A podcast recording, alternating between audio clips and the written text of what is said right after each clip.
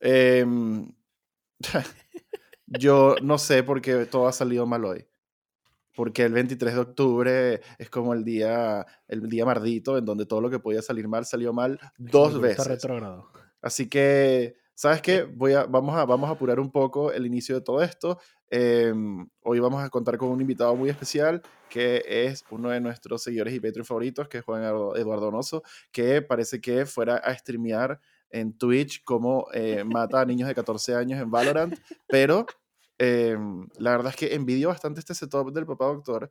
Quiero ahora mover todas mis cosas a una esquina blanca para poner una luz LED de colores y verme así, porque ya no, o sea, qué chucha. Pero bueno, gracias por estar hoy con nosotros, Juan.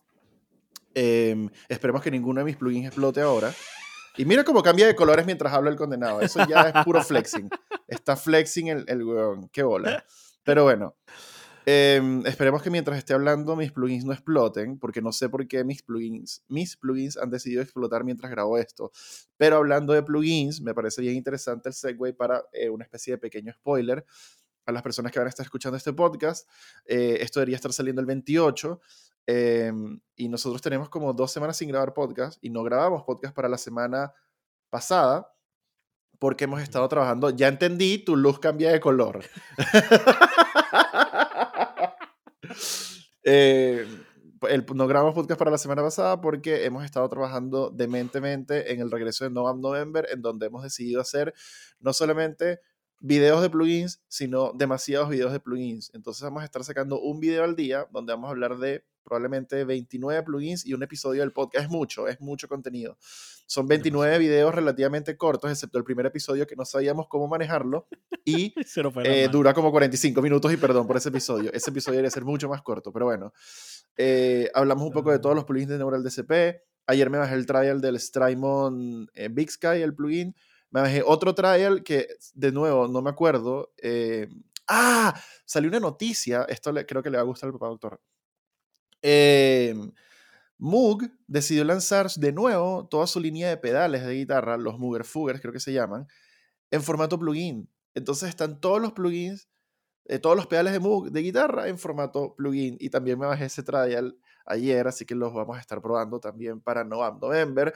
29 videos relativamente cortos acerca de demasiados plugins, donde la mitad son de Neural DCP y el resto esperemos que sea algo... Eh, la verdad es que no tengo idea con qué vamos a llenar eso porque no los hemos terminado a la fecha en que estamos grabando esto, pero eh, va a ser mucho contenido y suerte para ustedes que van a tratar de ponerse el día con eso.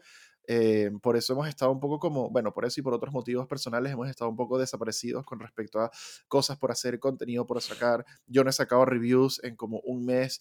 Eh, hemos estado complicados por eso, pero anoche me escribió Juan y me dijo, quiero estar en el podcast. Y yo le dije, ok, y aquí está. No sé de qué vamos a hablar, no sé de qué, qué tema quiere hablar hoy. Tengo en la mente un par de, de como hints de lo que creo que él puede puede traer hoy a la mesa. Creo que va a ser bien interesante, pero antes de empezar, como siempre, tengo que leer el disclaimer para que sepas qué está pasando. Por cierto, este probablemente sea el antepenúltimo o penúltimo eh, episodio del podcast en cuanto a la primera temporada. Después nos vamos a tomar un pequeño break de aproximadamente un mes probablemente para trabajar en lo que va a ser la segunda temporada. Eso no se los voy a espolear porque, ajá, ya les dije bastante y, no me jodan, pero yo creo que la segunda temporada viene bastante, bastante interesante y bastante buena. Una serie de mejoras, una serie de cambios. Eh, ojalá se vuelva un podcast más normal. Lo dudo mucho, ya veremos qué pasa. Pero mientras esto sigue siendo el desastre de todos los viernes grabados los domingos en la mañana, debes saber lo siguiente. Disclaimer. Ayer me hice un tratamiento de conducto y no sabía que iba a poder hablar, pero realmente estás es por escuchar mucho Bueno Aquí el podcast en donde hablamos de guitarras, cosas relacionadas a las guitarras, cosas relacionadas a las cosas relacionadas a las guitarras y nuestras impresiones y opiniones al respecto. Ahora, como mucho bueno quiere el podcast es un espacio de opinión, puede que no estés de acuerdo con alguna de las cosas que decimos y eso está bien. De verdad, sabes que hoy estoy de buen humor, así que ni siquiera te voy a armar un rollo porque me lleves la contraria con algo. Pero si haces comentarios impertinentes en YouTube, te voy a mandar a la rechucha. Ahora, cualquier error de fecha, nombre factual es completamente posible, nos podemos equivocar, eso pasa, lo hacemos muy frecuentemente, lo hacemos tan frecuentemente que esta es técnicamente la segunda vez que estamos grabando este episodio, porque la primera vez la cagamos heavymente en asuntos técnicos. Imagínate, si nos equivocamos con algo que se supone que tenemos preparado desde hace 25 semanas, ¿cómo no nos vamos a equivocar con fechas o detalles? Existe la posibilidad, por cierto, de que por el contexto cultural en el cual Ernesto y yo crecimos, que es un país con una serie de expresiones espantosas y unos modismos aún más horribles, se nos escape alguna expresión que pueda ser malinterpretada y que fuera de contexto para ser ofensiva, pero de verdad, de verdad, de verdad, de verdad no queremos que eso sea así y hacemos todo el esfuerzo posible porque no ocurra, pero tenemos una gran cantidad de años con costumbres horrorosas que realmente para tratar de mantenerlas a rayas, como tratamos de hacer todas las semanas, requieren esfuerzos, bla, bla, bla, bla, bla, bla, bla, bla, con esfuerzos conscientes especiales para mantenerlos a raya, ¿ok? En resumen, hablamos de guitarras porque nos gustan las guitarras, amamos el instrumento y el hobby, también somos seres humanos. Hoy tengo una visita especial que es el perrito de la hermana de Pamela y casi tumba mi guitarra. Y, ¿sabes qué? Nos podemos equivocar, somos seres humanos, un perrito casi toma mi guitarra y no nos rompas las pelotas. Gracias por tu tiempo y bienvenido a Mucho Bueno Gear el podcast con un invitado súper especial hoy que aparte acaba de prender otra luz de color y ahora es como verde, morado, es como, por Dios, ni las computadoras ni los teclados con RGB tienen tanta luz como tienes Juan Donoso hoy. Bienvenido, Juan, ¿cómo estás? Hola, sea, hola tío Ernesto, gracias por la invitación. Antes de eh, que sigamos con esto, les advierto que nos van a interrumpir, así como el tío Seba tiene perritos en casa, yo tengo dos niñas que, que ya nos han interrumpido un par de veces.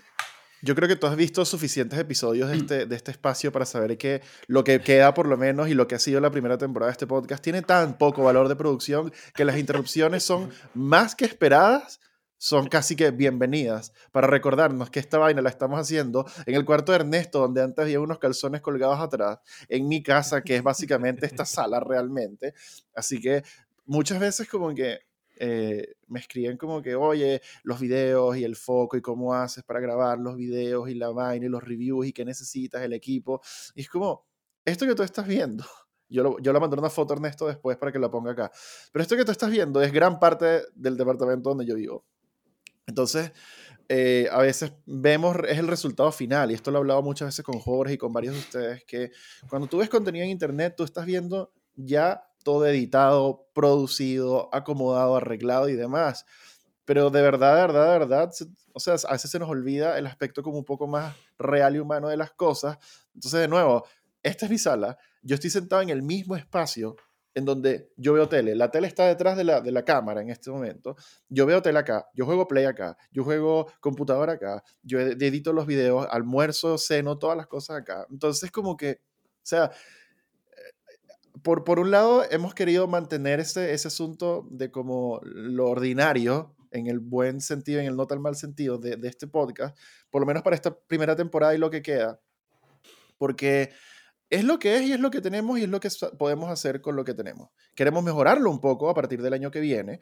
Eh, para el 2023 queremos de verdad hacer una serie de cosas. Probablemente Ernesto siga teniendo la cama atrás. Ojalá no se mueva nunca ese closet y se abra por su cuenta propia. Pero, por un lado, no queremos perder la humanidad del asunto de como que no sea tan ultra mega recontra producido. Pero por otro lado, honestamente, sí nos gustaría mejorarlo y hacer siempre cosas mejor y mejor contenido. Pero de nuevo, es lo que hay entonces, si te interrumpen tus niñas para decirte que no leas sus secretos en su diario y que tienes que revisarlo, o que les arregles un Lego, qué sé yo, eso está bien, eso va a pasar. oh, lo amo. No. Qué, Qué belleza. Entonces, está bien que nos interrumpan. Hay, como te dije, hay un perrito rondando por la casa y yo voy a, voy a ir mutando mientras voy hablando, de hablar con una persona normal a decir do, porque se me va a tapar la nariz porque el perrito me está ah, causando alergia aparentemente. Claro. Pero bueno, son cosas que pasan. Hay, hemos tenido episodios del podcast donde ha habido como tres personas a mi alrededor existiendo en la casa porque Pamela tenía visitas justamente ese día y se me extendió la grabación. Hemos tenido episodios del podcast donde las visitas están con Pamela acá en la cocina cocinando y suena pip, plin, clink, clink, clink, clink están cocinando ahí, entre otras cosas. Así que no todo es glamour y contenido en este asunto. Así que, de nuevo, bienvenido, Juan. Nueve minutos y medio dentro de este episodio y yo quiero partir preguntándote a ti, que sé que tienes una serie de gustos bien particulares y una serie de, equipos bien especiales también. Eh, Juan, ¿qué te tiene graciado hoy? quiero partir con algo y, y me perturba la, por qué la cámara de Ernesto está ahí. Y estoy seguro, pero estoy seguro, y espero equivocarme, que está haciendo una especie de casting de películas triple X o algo así. Porque no me imagino cómo haces un podcast apuntando a la cama.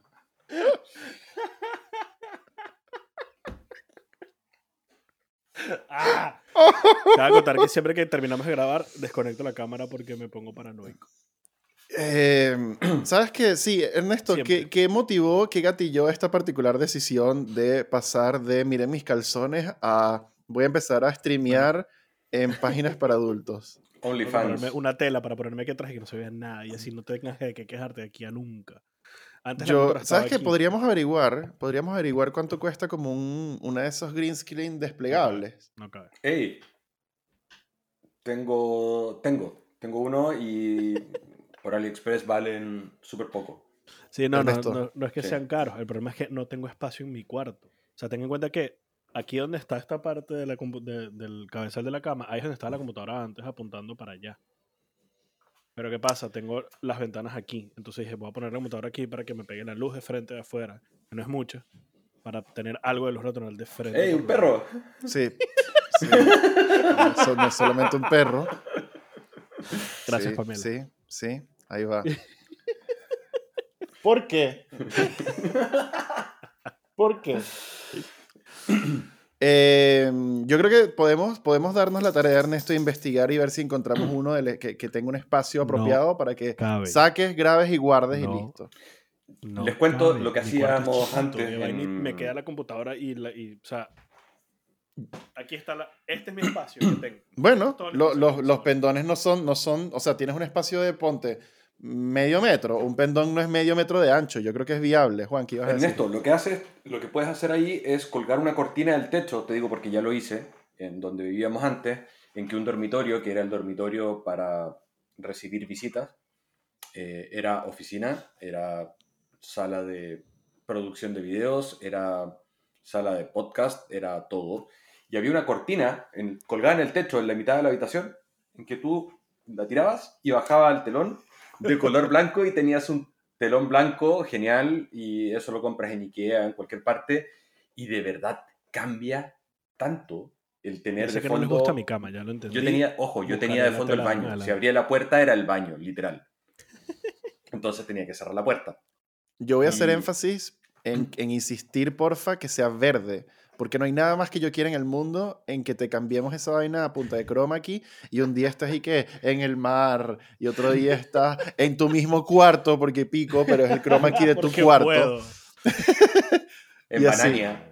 En Banania En te ponemos Banania, que no, sí. No en no la, en en la Banania silla de Hugo. Rafael cuando hacía cadenas. Pongo, pongo, ¿sabes qué? La cara de Hugo así, de este tamaño. Ajá, sí. ¿Sabes qué? Ernesto, voy a, voy, a, voy a insistir mucho en este tema, voy a ser bien enfático.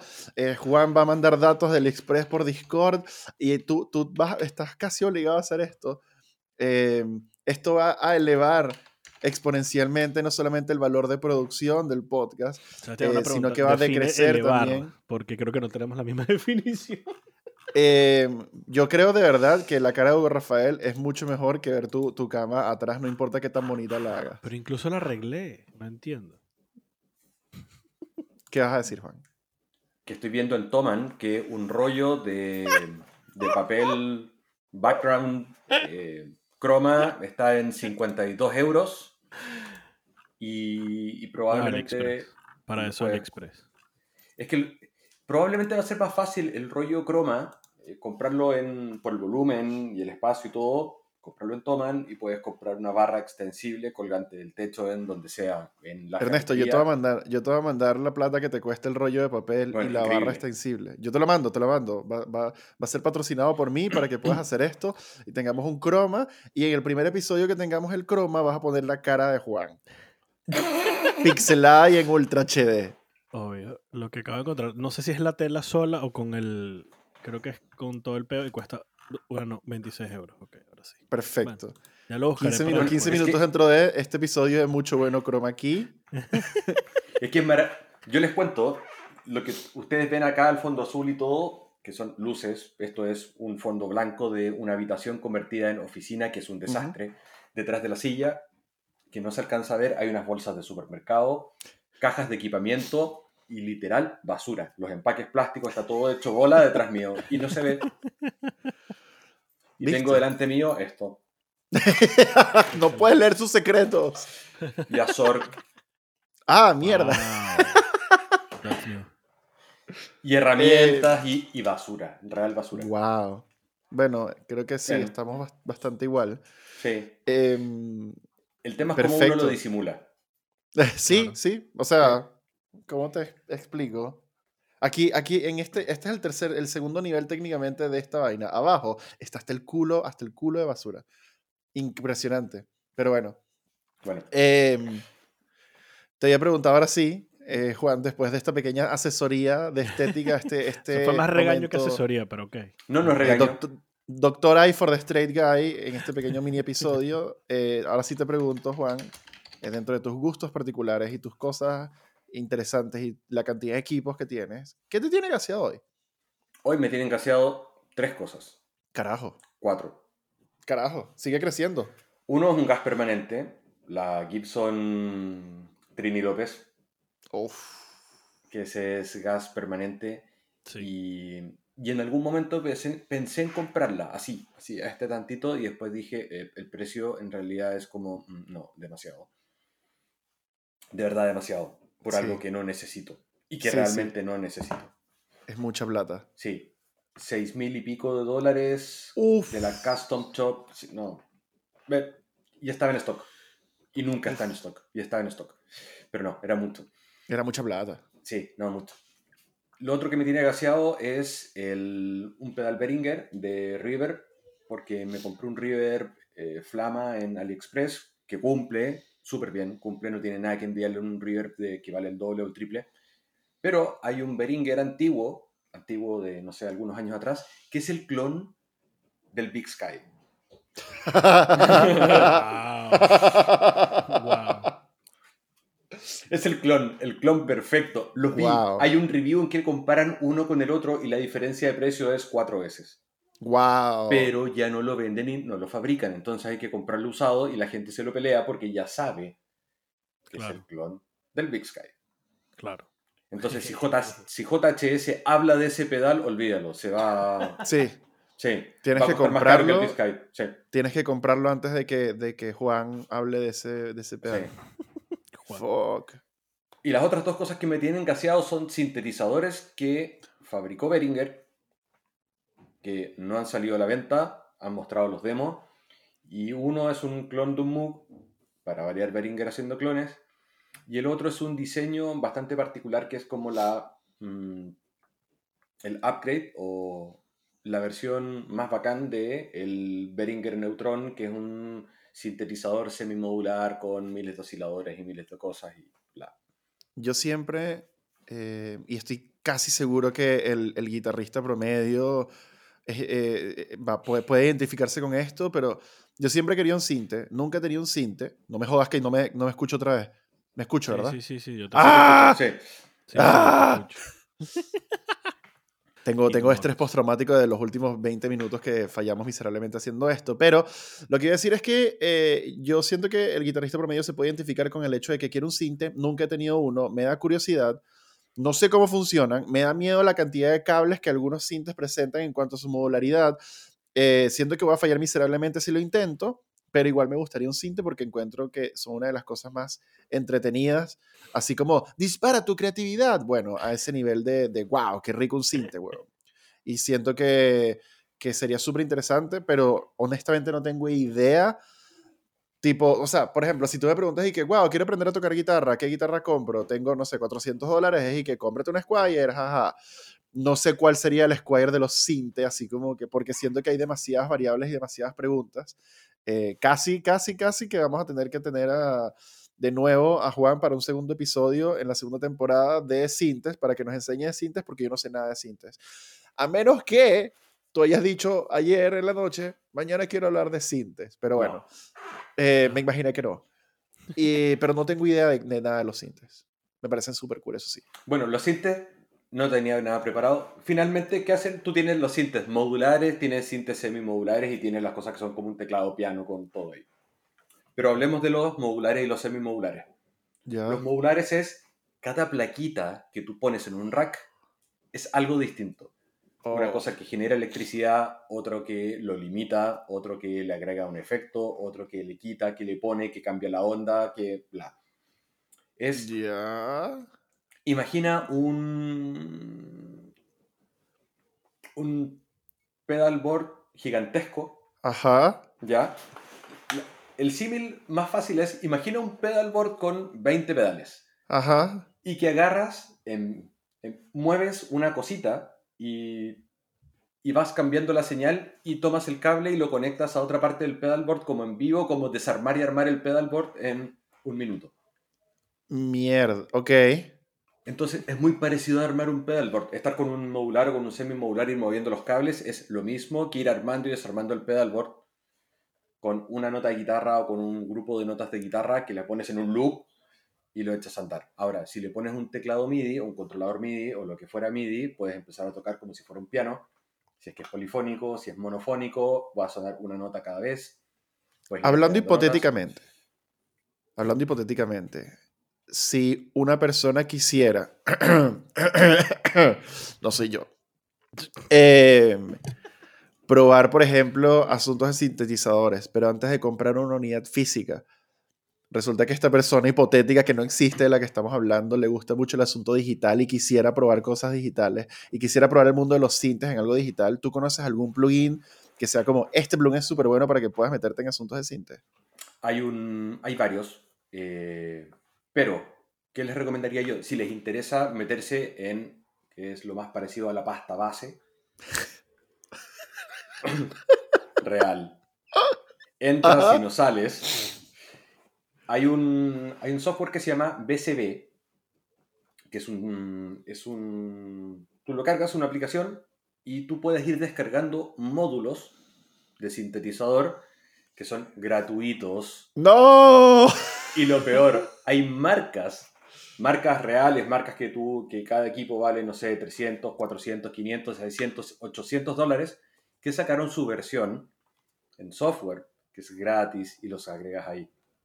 Entonces yo me armé un rack, que armarlo debe costar 50 mil dólares, o algo así, en puros módulos gratuitos, puestos en el computador, los conectas, pones cables virtuales, te pones audífonos, y es como la pasta base, pero el trial. Es como, te voy a... ¡Hey niño! ¿Estás a la salida del colegio? Sí, mira, prueba esto. Yo Wow. puedo venir todos los días y es como eso. Si te queda gustando, olvídalo. Oh, no. ¿O, o sí? Perdimos a Sebastián. ¡Wow! Ok. eh, bueno, si me vuelvo a desaparecer un mes, eh, ya saben por qué fue. No, no fue por tratamientos de conducto, fue por tratamientos de sintetizadores, aparentemente. Eh, esas BCB son dos Bs al- Bs altas. Ve corta. De Ok. vaca. Va- vaca con vaca, ok. Vaca con Wow. vaca. Sí. Em, Es una, es una maravilla. Antes de que terminemos de mandar toda mi, mi vida a la remierda, Ernesto, ¿qué te tiene gaseado hoy? Yo creo que te lo dije. Me tiene gaseado. Es la PRS 7 cuerdas de Holcomb. Quisiera Bien particular. demasiado, idealmente con un Evertium, pero es platita que no tengo. Eh, sí, tiene, tienes rato queriendo una siete cuerdas, tienes rato queriendo la PRS de Mark Holcomb, tienes rato queriendo una guitarra con Evertune y sorpresa, puedes tener las tres cosas al mismo tiempo. Y yo tengo rato hueveándote en que ojalá tu próxima adquisición de algo sea algo bien. eh, Pero bueno, eh, sabes que yo volvería a tener unas siete cuerdas tranquilo de la vida y voy a, voy a decir algo que aparentemente a nadie le gusta que uno diga, supongo, no lo sé eh, que yo volvería a tener una headless siete cuerdas. Yo volvería a tener un Strandberg muerto de la risa. Claro, Ahí por está, exactamente. Lo tocabas Ahí y lo está. tocabas y lo tocabas millones de veces. No Qué guitarra tan cool. Ahora, eh, sobre el asunto del- de, la- de los headless, voy a, voy a pasar muy rápido por esto. Eh, el papá doctor no lo vio, Juan no lo vio, porque no se lo mandé, pero ayer una marca no especificada ahora lanzó un, una especie de modelo que hicieron eh, en un país relativamente cercano y era básicamente una headless, eh, era básicamente una Strandberg, ¿ok? Está bien, ¿sabes qué? Yo, yo, creo que va a llegar el momento en donde la Strandberg se abre como la Stratocaster y va a ser como ya no puedes hacer nada. A menos que Ola mantenga muy bien sus patentes y ojalá lo haga. El punto es que esta marca sacó su propia como versión slash réplica wing-wing de una Strandberg. La forma del cuerpo es exactamente igual, pero tenía una particularidad que eh, yo no entiendo por qué se decidió esto así. Cuando tú ves un Strandberg, te guste o no, la Strandberg tiene una serie de cosas que están pensadas eh, para tu ergonomía, comodidad y, todo el asunto. O sea, una guitarra que está muy... De nuevo, te guste o no, cambiando la luz, el, Juan. es una guitarra que, está pensada... Está muy bien diseñada la coña. es fea, sí, pero está bien diseñada. Por alguien que claramente no le importa la estética de la guitarra. Y todas las decisiones de la Strandberg fueron tomadas con ese approach de comodidad en mente. Este carajo marca que decidió clonar una Strandberg, él dijo, yo voy a hacerlo, pero para que no quede exactamente igual, ¿sabes? Como que te puedo copiar la tarea así, pero cambiar el nombre para que no sea exactamente igual. El carajo no hizo nada y quedó exactamente igual. o peor. Pero él movió la ubicación del jack, del cable, y la puso en la curva que tú te pones para que la guitarra quede en diagonal. Entonces tú conectas el cable en donde tú deberías poner la pierna para que la vaina quede en diagonal y no la puedes poner en diagonal. La guitarra no te puede quedar en posición clásica, que esa es una de las cosas que la Strummer está diseñada para, que te la puedes poner así y hacer tu puro y puro sin ningún problema. Y, eh, ¿Por qué? Pero bueno. Ah, eh, Juan, algo que tengas... Sí. ¿Es aquel fabricante que tú odias más que yo no, mira, yo no, yo, odiar es una palabra muy fuerte. Ah, yo no odio a nadie, solamente no me gustan sus productos. No es él. Ah, no, es, no es él. ¿No es el que odio yo? No es el, no es el que odias tú tampoco, este es otro. Uh. Porque, porque vaya que se atreven estos carajos a, a experimentar con sus vainas. Uy, qué creativos son. Pero bueno. Eh, 10 de 10 todo lo que sucediendo en este momento. Yo debo decir que eh, con todas las cosas que he tenido en el plato últimamente, eh, he estado como bien poco gaseado, entre comillas, de cosas. Eh, y estaba pensando realmente como que, ¿qué me tiene gaseado? Y sabes qué, y, y de verdad me tiene gaseado porque tengo la pestaña abierta desde inicios de la semana esperando que llegue y que Halloween Sale o Black Friday Sale o algo así. Eh, yo ya he hablado de esto, hemos hablado de esto antes, pero hay un plugin del Mixwave que es una compañía que apareció de la nada y tienen rato haciendo puros plugins de como batería y cosas. Y de la nada sacaron el Benson Chimera Collection, que es una colección de plugins basados en eh, todos los plugins y cosas de este de, de, Benson, o sea, el, el Foss, el Preamp, el Ampli, el River, todo el rollo. Yo lo probé y suena súper bien y no he podido reiniciar el trial y eh, quedé con las ganas de esa vaina y lo quiero comprar y me gustaría comprarlo y no lo he podido comprar porque cuesta ah, bastante plata para hacer un plugin y no puedo, no, no, puedo ir en contra de todos mis principios y comprarlo en precio lista porque después va a salir en oferta y me voy a molestar mucho. Así que estoy pacientemente esperando a que Mixwave saque una oferta. Ojalá un 50% todo violento de un solo día y yo aproveché y que jaja y lo compré. Pero bueno, eh, eso es lo que me tiene García, honestamente. Sé que es cero, cero como, ¡Ah! qué bolas, no trajiste nada súper loco a la mesa, pero mira, yo soy un hombre simple. Yo veo un plugin que suena rico y me gusta tocar y listo. Eh, ah, leí, vi, que Juan Eduardo mandó un link al chat y leí Steinberger. Y, uy, esto no es un Steinberger. Y, ¿sabes que a mí me gustan mucho las Steinberger? Debo decir, a mí me gustan muchísimo las Steinberger. Yo tendría muerto de la risa un Steinberger. Yo metería en una maleta un Steinberger y me iría para el carajo. Me gusta mucho la Steinberger. Se va, pero puedes meter, puedes desarmar un Stratocaster. Sí, lo sé. Sí. Y la puedes llevar a cualquier parte, en la maleta de mano. Pero me gusta esa guitarra rectangular horrible, ¿vale? me gustan las Steinberger. Lo que pasa es que la- yo conozco a Steinberger desde hace muchísimo tiempo. Cuando yo estaba recién empezando a tocar guitarra, yo tenía mi primera guitarra. eh, y en, esa era una época en donde mi familia todavía como que se reunía, viajaban todas a una misma ciudad y nos reuníamos en Navidad. Porque para Venezuela la Navidad es la fecha más importante del universo, más allá de nuestra propia independencia. Y en esas fechas, eh, yo me, nosotros nos quedábamos, mi mamá y yo, en casa de una tía. Y mi primo tocaba guitarra. Y tenía una Boss GT8 y tenía un Boss, una, perdón, una Steinberger. La típica Spirit Steinberger, seis cuerdas negra con, creo que era HSS, eh, EMG, Design, lo que sea. Y era increíble. Aparte, este es un carajo que era enorme y así todo fuerte. Y tenía esta guitarrita que era como un bebé ukelele. Y era súper cool porque todo sonaba muy bien.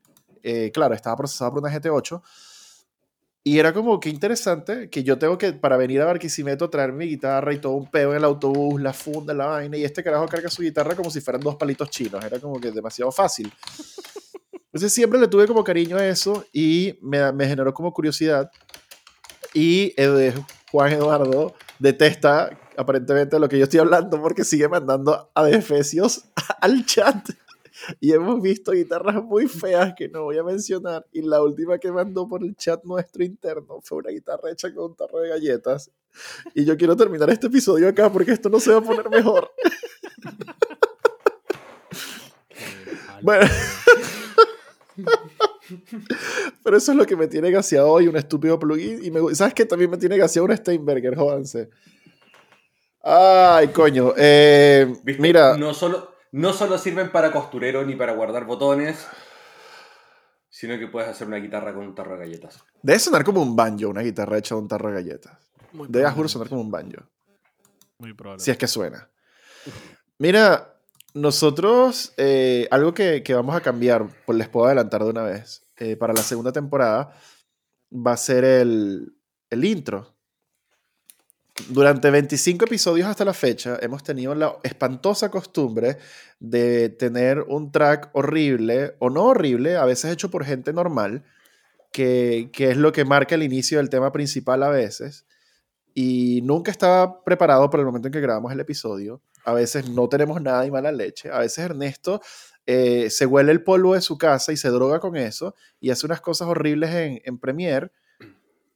A mí me da curiosidad qué intro vamos a tener para esta semana. Claramente no hay nada preparado. Ah, así que supongo que aquí viene el intro.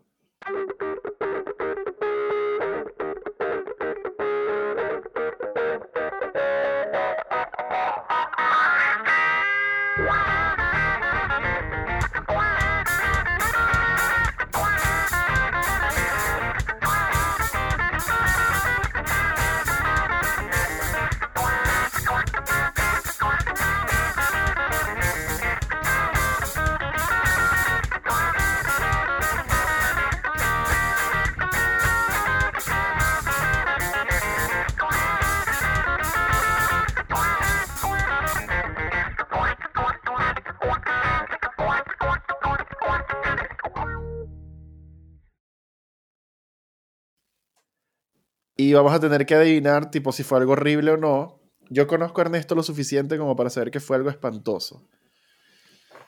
Eh, No fue espantoso, Me si malo. me atrevería a decir de que no lo hizo. hacer ese intro. Me voy a atrever a decir que no lo hizo Juan, porque no va a tener tiempo, porque él es una persona adulta ocupada con responsabilidades. Eh, pero tengo miedo de lo que ustedes dos juntos podrían ser capaces de hacer después de este episodio. Así que, oh no, qué vaina tan horrible, es mi opinión oficial eh, del oráculo del, del intro. No Esto, dejen la huevonada. Esto va a cambiar para la segunda temporada. Vamos a tener un intro pregrabado, ojalá hecho por la comunidad de Discord. Vamos a tener música de fondo grabada por hecha por inteligencia artificial que va a programar Juan, o sea, artificial intelligence, que ya Juan no- me mostró un adelanto de lo que puede hacer esa vaina. Y vamos a tener a Ernesto en un chroma key. Esas son las tres cosas más grandes aparentemente que van a pasar para la segunda temporada. Imagínate. Ahora, yo tengo una pregunta muy importante, 33 minutos dentro de este episodio. Pero solo uno. ¿De qué quieres, de qué quieres, de qué quieres, de qué quieres hablar, Juan? Porque has decidido eh, poner al lado tu domingo para hacer cosas mucho más entretenidas y venir a estar acá. Yo quería hablar hoy de por qué diablos, qué diablos compramos un instrumento para modificarlo. Uf. Y el por qué puede ser una muy buena idea y una muy mala idea. Y meternos un poco en las modificaciones de nuestros instrumentos. Porque probablemente todos los que hemos tocado guitarra alguna vez hemos comprado algo y decimos, ok, ahora qué le hago a esta guitarra. Pero hay guitarras que uno eh, estúpidamente dice, ok, voy a comprar esta guitarra, esta guitarra es perfecta. Y luego te das cuenta a los 5 o 10 minutos que hay algo que no te gusta de la guitarra. Eso fue rápido. le- Sí. Por ejemplo, ¿qué cosas comprando una guitarra dices, aunque sea una pequeña modificación, una muy pequeña, probablemente cada una de las guitarras que uno ha tenido o va a tener ha tenido alguna modificación? Que puede ser ir desde cambiarle la perilla del switch de algo porque no te gustó, pero la modificaste. Es muy raro que alguien se quede, alguien de nosotros que compra, vende guitarras o acumula guitarras, como es mi caso, eh, se quede con una guitarra totalmente stock. Exceptuando las cuerdas. Las cuerdas uno obviamente siempre las va a cambiar Claro. y vas a, ca- vas a ir probando distintas cuerdas, distintos grosores, distintas, distintos materiales, distinto todo. Pero prácticamente todas las guitarras que pasan por nosotros en algún momento les vamos a cambiar algo. Y el, Sí. ¿Por qué lo hacemos cuando uno está buscando y uno en general trata de comprarse el instrumento más perfecto? Porque sabemos que no hay ninguna guitarra que sea perfecta y una de las gracias de la guitarra son las imperfecciones y lo que hace que varíe entre una y otra y cuando vayas a probar 50 guitarras del mismo modelo, del mismo color, del mismo año, de la misma serie, te encuentres con que hay algunas guitarras que son, entre comillas, mejores que otras. Y finalmente no es que sea una mejor que otra, sino que para tú, yo en particular, que está probando la guitarra, ese momento, ese día, a esa hora, te gustó una más que otra. Sí. Es súper interesante eso porque hay, hay como, creo yo, varias posibilidades acá. Eh, está la persona que compra la guitarra, le gustó y todo el rollo y justamente como dijiste, después llega a la casa y dice, coño, yo le quiero cambiar esto. Hay otra persona que compra el instrumento y que ya sabe como que, sabes que la voy a comprar, pero esto que tiene no me gusta y lo voy a cambiar después. Está la persona que compra la guitarra con el propósito de modificarla. Eh, y luego también está la persona que de repente más adelante decidió experimentar con cosas. Y me imagino que van a haber otras muchas opciones también, pero esos son como por lo menos ahorita pensando por encimita. Esas son las diferentes personas que yo he sido con a lo largo del tiempo. Yo he sido todas estas personas. Eh, yo creo que lo- los motivos acá pueden ser varios también.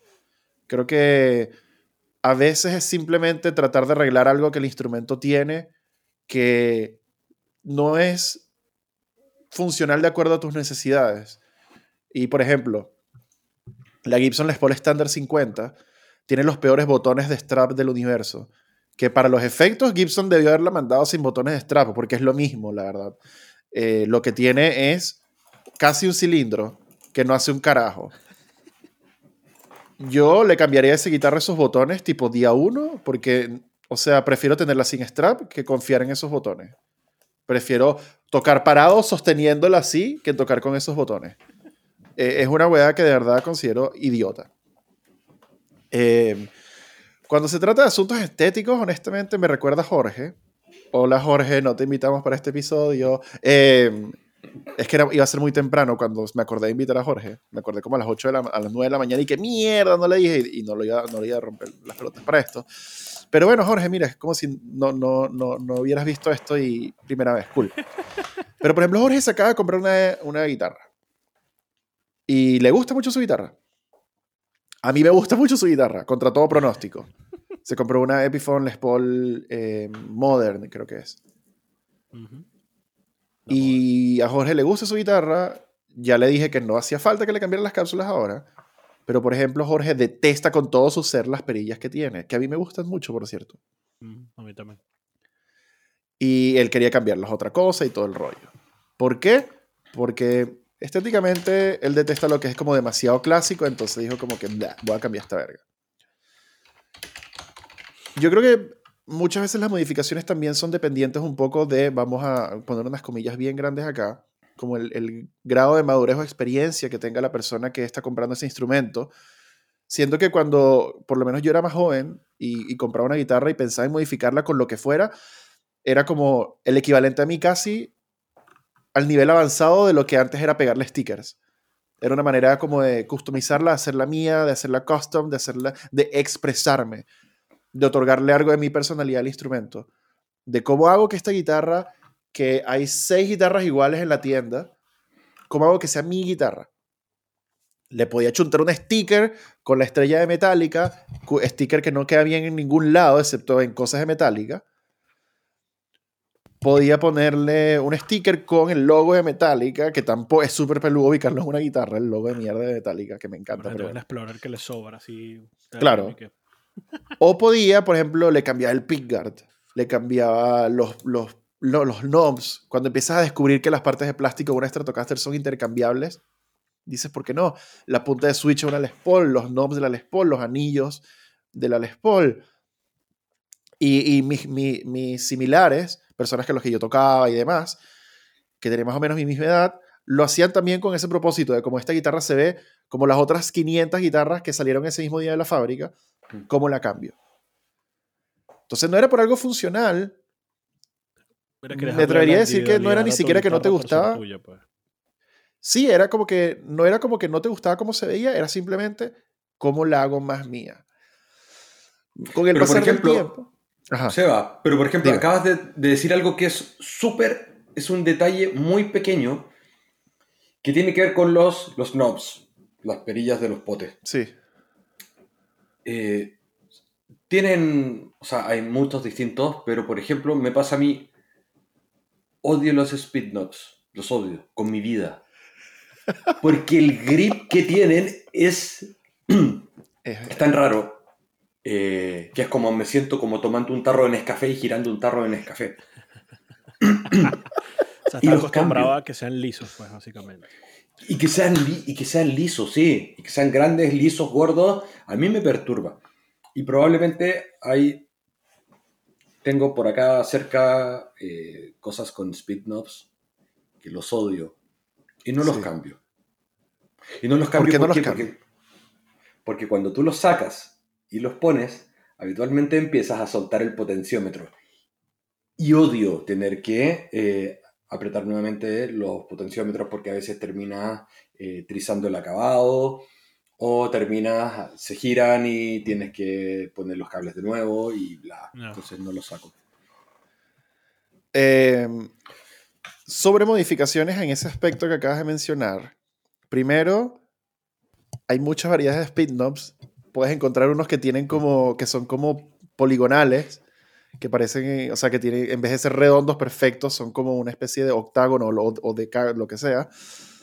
Segundo, hay unos que tienen como una gomita, también puedes encontrarlos por ahí en tu lugar favorito. Me imagino que en AliExpress deben haber muchos de estos knobs con gomitas para tener más grip. Yo también detesto los speed knobs. Creo que quedan bien en dos guitarras, básicamente. En algunas Les Paul Custom, creo. Y en, creo que las Explorer creo que tienen speed knobs en su, en su mayoría. Cuando le pones los knobs de sombrerito normal de la Les Paul a un Explorer, como que ahí va, ahí va a flexing. Ahí va flexing el hombre, otra vez. Mira, mira cómo flexea. Mira cómo... Ahí está, sí. En esa Les Paul quedan bien sin duda. Y vamos a hablar de esa guitarra después. Eh, para los escuchas se quedarán con la duda. Entonces, ahora, lo que mencionas ahí también acerca de, ya entendí, tienes una... ahora está mostrando su Explorer y él sabe que vamos a editar. Se muere de asco, exacto. Mira. Lo primero, aquí vamos a estar como medio salteando, saltando en, en orden narrativo, pero eh, acerca de modificar, algo importante ahí que mencionaste un poco es, eh, vamos a hablar un poco de como tips o precauciones rápidas que se nos ocurran ahora acerca de modificar. Porque A la hora de modificar, obviamente estás intercambiando piezas, vas a tener que quizás soltar unos tornillos o aflojar algo en un knob o que, en un pote o qué sé yo. Y lo primero que yo voy a decir, porque se lo he dicho a muchas personas que han ido a Tarará buscando piezas para modificar, algunas de marcas que tenemos y otras que no trabajamos esa categoría de productos, es una parte de guitarra es una parte de guitarra y no es una parte de guitarra. Lo que quiero decir con esto es que pareciera que todo tuviese medidas estándar, porque con tal los knobs son knobs y van en potenciómetros y sí, voy para allá. No hay un estándar en nada. Piensa lo siguiente, eh, si has pensado en cambiarle los potes a tu guitarra, perdón, los, los knobs, piensa que hay dos tipos de potenciómetros. Hay potenciómetros de eh, vástago sólido y de vástago dividido. Entonces, si tú tienes unos knobs que se fijan a presión, idealmente irían en vástago dividido. Pero si tienes un knob que tiene el vástago sólido, por lo general cuando pones el knob a presión va a quedar bailando, entonces tienes que apretarlo con un tornillito que deberían tener, entonces, ajá, pero si pones el tornillito en el vástago dividido, puede que rompas el vástago adentro. A ese nivel de psicópatas a veces hay que llegar a ponerse con estas hay veces que el vástago dividido tiene también diferentes tamaños. Y sí, la, creo que la Fender americana usa uno y la Fender mexicana usa otro. sí. Es lo que dice Ernesto. Tienes con vástago dividido de distintos números de aletitas de la estrella Sí. Tienes de vástago dividido con un grosor más grande sí. del, coso. Y del recto también tienes con grosor más grande que otros. Entonces ya me pasó que eh, tú tenías unos knobs que eran para una medida X y los potes eran de otra medida y tuve que utilizar un taladro y Claro, y, obvio. Y no tuve la precaución de tomar bien la pieza con el taladro. La cosa empezó a taladrar, tomó la pieza, empezó a girar y me rebané los dedos. Ah, verga. Wow, ok. No esperaba ese final. Entonces, bueno. Si no, no encaja, no lo fuercen. Por favor. Eso, ese consejo te va a funcionar para otras cosas en la vida. Em, Sabía que le iba pero, pero sí, piensa, por ejemplo, una de las modificaciones más comunes es cuando la gente llega y quiere cambiar las clavijas de su guitarra. Por el motivo que sea, no vamos a discutir si está bien o mal. Pero dicen, ¿sabes qué? Voy a cambiar las clavijas. ¿Tú tienes idea de la cantidad de medidas que tú tienes que tener claras a la hora de cambiar una clavija? Excesivas. Por lo tanto, eh, el, el consejo que, que, está dando Juan de manera silenciosa, mostrando la cámara, es ten un pie de metro o, o ¿cómo, ¿cómo, más se llama esta vaina? Un, ¿Qué? Un caliper. Unos calipers, eso tiene otro nombre, coño. Pamela debe saber. Ella me lo, me lo gritará seguro ahora o, no, o no porque tiene mis audífonos puestos. Pero bueno, Tener herramientas para medir, para poder medir a precisión. El piedemetro digital es la mejor herramienta que existe en el mundo porque de verdad te da la medida exacta de las cosas. Puedes medir casi cualquier cosa con ello y así puedes comprar seguro y no va. Uno dice como que, ay, pero qué tanta plata si cuatro perillas cuestan, no sé, dos lucas. De dos lucas en dos lucas la vas cagando y después tienes 50 perillas en tu casa que no sirven para un carajo. Entonces, igual con las clavijas. Las clavijas tienes también el ancho del vástago, tienes el largo, tienes, huevón, los tornillos de fijación atrás. Piensa lo siguiente. Las M6 de Chaler vienen en tres variantes diferentes. En 90, 135 y 45. Y es en dónde carajo está ubicado el tornillo para poderla fijar para que la vaina no ruede. That's too much. ¿Tú tienes idea de la cantidad de, palas que yo he visto atrás que tienen como seis huecos porque los carajos cambiaron las clavijas y la cagaron? Qué vaina tan horrible, además. Y después, entonces, el, el, problema con eso no es como, ay, pero ya, pico, es mi guitarra y hago lo que me dé la gana, eso no pasa nada. El problema con eso es que después, no sé, te pegó la de tener tu guitarra linda o la vas a vender y tienes que entonces pensar en, de repente, si lo tienes que rellenar o no lo tienes que rellenar o más. Es un culo. Algo que pudimos haber investigado bien y tenerlo bien desde el principio. incluso a mí me pasó con una que tú sabes cuál es. El grosor de la madera de la pala. Si es muy grueso o no está hecho para eso, entonces tú vas a poner por un lado el, el y luego por otro lado el, la arandela, lo que sea, que lo va a aguantar, no llega y no puedes ponerlo y no funciona. Mm. Y es como... Mm, sí, por ejemplo, la gente que tiene, esto aplica para un lado y para el otro, pero cambiar clavijas vintage a clavijas modernas, por ejemplo en el caso de Fender, o clavijas modernas a clavijas vintage, que ese es, yo lo he visto más común recientemente. Es un culo, la clavija moderna tiene el vástago más grueso. Entonces, cuando vas a meter la clavija vintage, queda ahí bailando y que, ah, y no va, no va a afinar bien. Si algo está bailando ahí. La cejilla, weón. La cejilla también es una, una vaina No, es una que es un peo modificar la cejilla. Eh, eh, por ejemplo, los pickguards. A mí me encanta. Me encanta cuando a mí se me ocurría colocarle un pickguard diferente a un strat. Porque déjame decirte una vaina. No va a calzar. Nunca. Casi nunca. A menos que. Ajá. Que compres el Ah. Pickard Fender. Exactamente, que tengas la guitarra Fender y que compres el pickguard Fender y aparte. Fender, cuando te vende el pickguard te dice, este pickguard es para guitarras de serie americana tal, no funciona en series mexicanas a pesar de que tienen el mismo número de tornillos porque los tornillos están en otro lado. ¡Ah!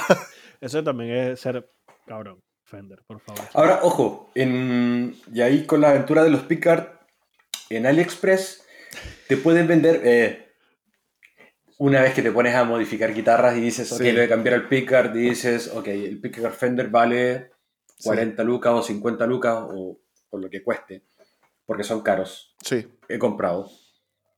Eh, el Pickard Fender es caro sí. y el Pickard AliExpress es igual, pero tienes que comprarlo cuando te dice este Pickard es para tal modelo de Sí. guitarra que no le hace a la cosa porque aunque tenga 11 hoyos no es igual al americano. Exactamente. Aún así puede haber inconsistencia un par de milímetros, eh, pero es eh, el resultado puede ser bastante satisfactorio, Sí. Sí, pero sí. siempre con la misma salvedad de medir todo. Y ese es el punto al que quería llegar con modificar la guitarra. Ok, ok. Cuando uno modifica la guitarra, tú puedes tener dos experiencias. Uno, que efectivamente logres lo que estás buscando.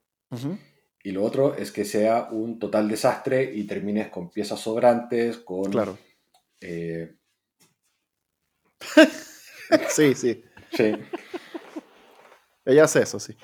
Y esto es la solución. O sea, llevo ya la, la Adam Jones de mentira que está aquí al lado. eh, fue con esto en mano eh, horas de internet. Literal horas de internet. Y aprendí que los M6 vienen en tres versiones distintas dependiendo de los agujeritos. Y ojo, está la versión con bloqueo y sin bloqueo. Por lo tanto, tienes seis distintas para los M6. Entonces podrías decir, ok, quiero unos M6. Bien, ¿cómo quieres que vaya el tornillo de los M6? De tal manera, ah, ok, quiero el con bloqueo. No, está agotado. Es un pedo. Y luego de eso dices, ok, tengo las clavijas en mi carrito de compras. Y esta es la aventura que tuve con la modificación de esa guitarra. Cotizando en cuatro o cinco tiendas distintas, de distintos lugares del mundo, pensando en lo voy a enviar a casa. Luego, ok, veamos el puente. Bien, hay puente. Las medidas del puente, la altura del puente, el material del puente. Quiero el acabado en tipo cromo o níquel. Ok, las clavijas son cromo. El puente es níquel. Mm, creo que esto no va a funcionar. Y te- a ti te, te interrumpo rapidito. ¿Tú sabes la diferencia entre cromo y níquel? No. Es, para muchas personas es casi imperceptible hasta que pones una al lado de la otra y dices como, ah, ok, creo que tiene como un, un tonito como más cálido el níquel y el cromo creo que, o el níquel, hay uno de los dos que es un poquito más ladilla de mantener y que se va a poner quizás un poquito más feo con el tiempo, más rápido. No me acuerdo cuál es, pero te estoy hablando de una, de una diferencia, así como comparar, huevón, eh, coral con no sé qué otro color, con, no- o blanco con, con cáscara de huevo, con no sé qué, a, a ese nivel de comparar colores, níquel y cromo la diferencia. Pero eso sí, basta que tú coloques una parte de cromo y otra parte de níquel para que tú digas, coño, ahí lo está. veas. Mm. Continúa. Bueno, me pasó eso. Me pasó eso, o sea, casi me pasa eso. Entonces tuve que estar revisando en muchas tiendas porque no quería comprar en cinco tiendas distintas y finalmente terminé comprando para esa guitarra todo en Toman. Que tenían de todo. Real. Tenían de, toman. Todo. Y finalmente me pasó lo que tú dices. O sea, cromo, níquel. O sea, yo sé cuál es cuál, no tengo idea. Sé que pongo uno al lado del otro y efectivamente hay una diferencia. Yo puedo reconocer pocos colores, rojo, azul, verde, ya está el verde más claro, más oscuro, y ok, listo, bien. ¿De qué color es Yoda? Es verde, bien. ¿De qué color es? Bien, verde. ¿Qué verde? No sé, es verde. ¿De qué color es la ropa de Yoda? Es como café, café verdoso, bien, listo. y eso es lo que pasa cuando empiezas a comprar las piezas para la guitarra. Entonces te puede pasar que empiezas a comprar piezas que son de distintos colores. Ahora, ¿qué pasa cuando empiezas a armar la guitarra y dices, ok, voy a poner este puente en tal parte? Ok, los bootings para el puente, ¿le hacen o no le hacen? Llegas, tomas el puente y dices, ¿crees que todo calza perfecto? Y hay una diferencia de 2 milímetros. Eso significa que para que quede el puente bien puesto, el nuevo puente que estás comprando, vas a tener que poner un tarugo de madera, vas a tener que corregir la madera, repintar, perforar de nuevo, perforar sin errores para poder poner el nuevo puente. Entonces, modificar una guitarra puede ser algo muy satisfactorio o algo totalmente un culo. Y esta es una moraleja mía cuando te encuentras con algo en la guitarra que no puedes modificar fácil, tómalo, llévalo a un experto, que la cague el luthier y se lo puteas. Listo. Totalmente de acuerdo. Sí, yo, yo, como todos, yo me mandé mis cagazos también. O sea, después de cincuenta y tantas guitarras, obviamente me, me eché alguna. Eh, ni hablar, sí, ni hablar los pobres experimentos de Ernesto. Pero la guitarra de eh, Ernesto se ve muy buena. Eso es porque, porque la estás viendo en una webcam. Esta coño de su madre. Verga, cómo ha sufrido esta guitarra, Dios mío. Pero se ve perfecta por webcam. Aquí. La cámara web, una vez que la ves en persona se ve toda la mierda. sí, o sea, Ernesto y se yo. Ve la raja, la quiero. Ernesto la yo... no, que es Ivanes, pero la otra sí la quiero. Lo tendré en cuenta cuando la vaya a vender. Te escribo primero. Mira, la voy a vender, ¿la quieres? Cuando, cuando Ernesto y yo estábamos en Caracas y vivíamos en el mismo espacio geográfico, eh, nosotros nos mandamos nuestras cagadas también modificando weas, cambiando aquí allá el rollo. Y muchas veces también, por, por vamos a llamarle la juventud, supongo, eh, la juventud te lleva a, a, estar demasiado más confiado de tus habilidades cuando no corresponde muchas veces. Y uno dice como que, ay, ¿sabes qué? Le voy a montar un humbucker a esta guitarra. ¿Qué? Que tiene solamente la ruta para el single coil. Déjame medir el humbucker, pongo unos tirros y le paso un Dremel. Y, verga, déjame decirte una vaina. No es muy buena idea hacer eso. Segundo, eh, no eres, esto, esto aplica para cualquier persona que esté escuchando esto. Te lo digo a ti mirándote los ojos. No eres tan bueno con un Dremel a pulso como tú crees que eres. Es muy peludo manejar un Dremel a pulso. No te va a salir bien. Te lo digo por experiencia. Porque es un culo. Entonces puede que te termine funcionando, puede que termines haciendo una piscina toda chueca y choreta donde va a caer un humbucker, sí. Pero por ejemplo, ¿sabes qué me pasó mucho también? Y ahí fue que descubrí que los humbuckers tienen dos tamaños de longitud de pata, de profundidad. Ah, trata de meter en un Stratocaster un humbucker de pata larga. No puedes. Sí, lo descubrí a la mala. Descubrí también, por ejemplo, Em, que en algunas Stratocasters eh, o Telecasters inclusive, más que nada Stratos, no siempre te va a caber el potenciómetro gordo. A veces están hechas tan justas que solo cae el chiquitito. Así no te gusta el chiquitito. Te va a pasar también que... wow. Vas a descubrir, por ejemplo, que los anillos de fijación de cápsulas tienen también diferentes medidas. Hace poco, bueno, y, uno aquí cuando, cuando habla de este tipo de cosas y de la experiencia y no sé qué, y claro, como está mucho bueno Gear y tiene un loguito y una cosa, la gente cree que yo estoy hablando porque me las sé todas, ¿no? Yo no sé un carajo.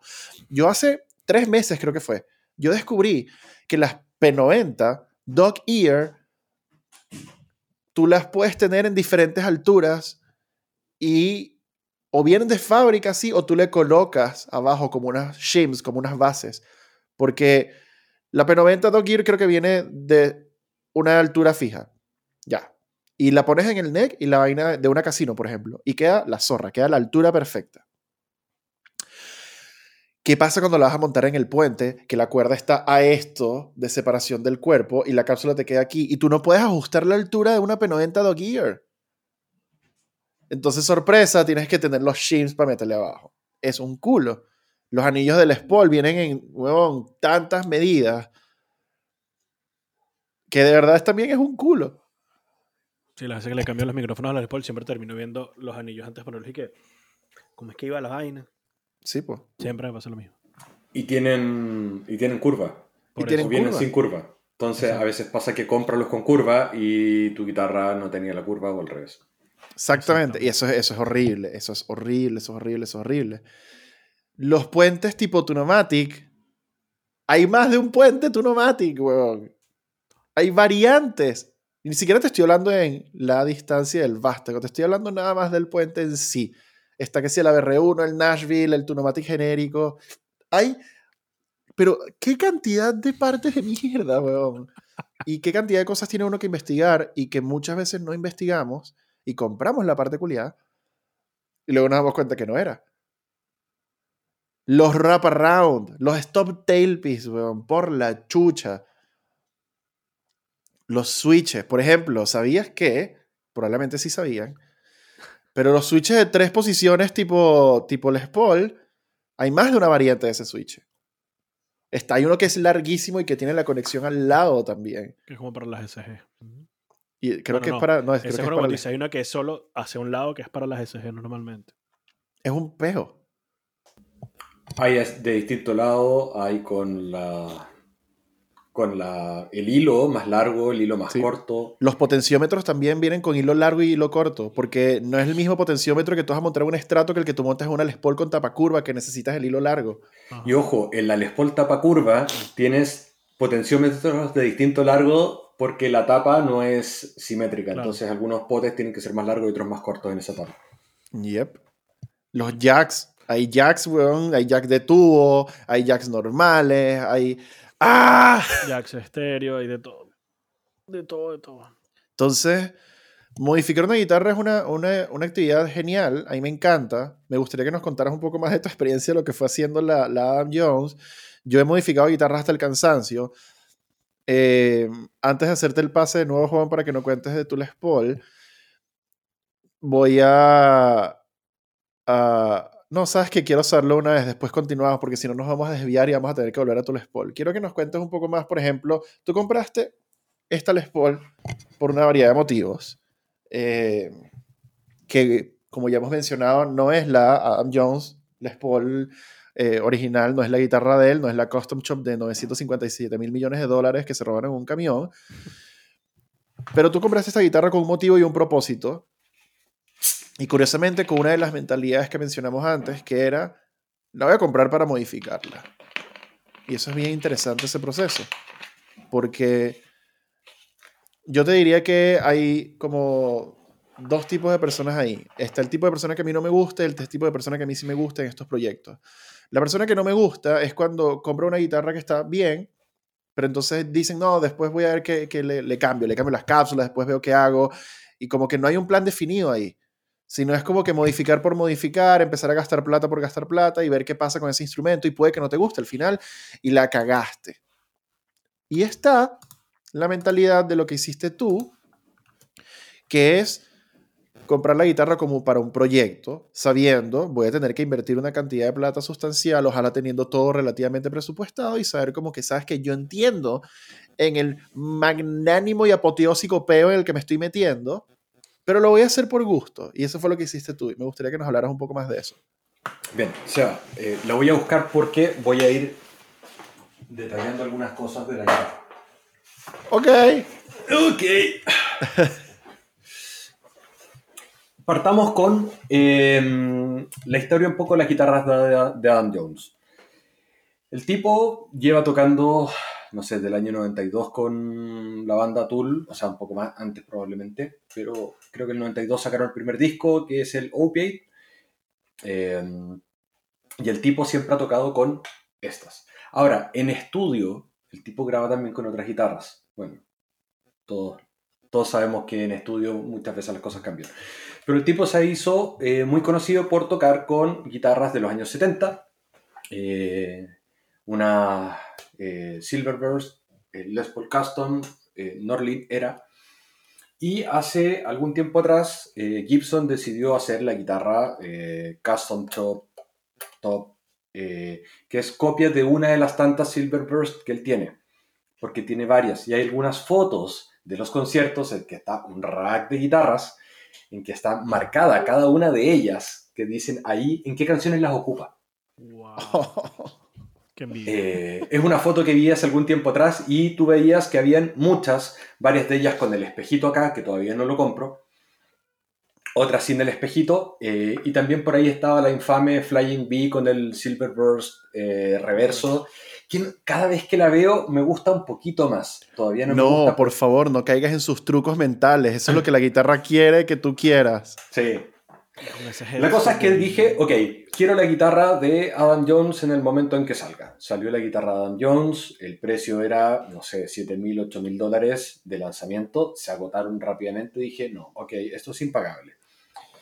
Después dije, ok, vale 12 mil dólares usada, ¿qué hago? ¿La compro? No, 12 mil dólares es mucha, mucha, mucha plata y no soy tan fanático y no tengo tanta plata como para poder hacerlo. Dije, ok, riñones, ¿para qué los tengo? Y después dije, mmm, no, en Chile no se puede, así que eh, decidí no vender un riñón. Sabia decisión. Sí.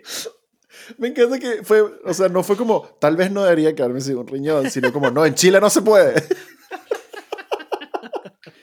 Finalmente, cuando empezó a circular el rumor que iban a sacar la Gibson estándar, eh, dije, ok, puedo esperar, puedo ver que la saquen, Em, en el momento en que la sacaron fue más o menos coincidente con el momento en que ya había comprado esta.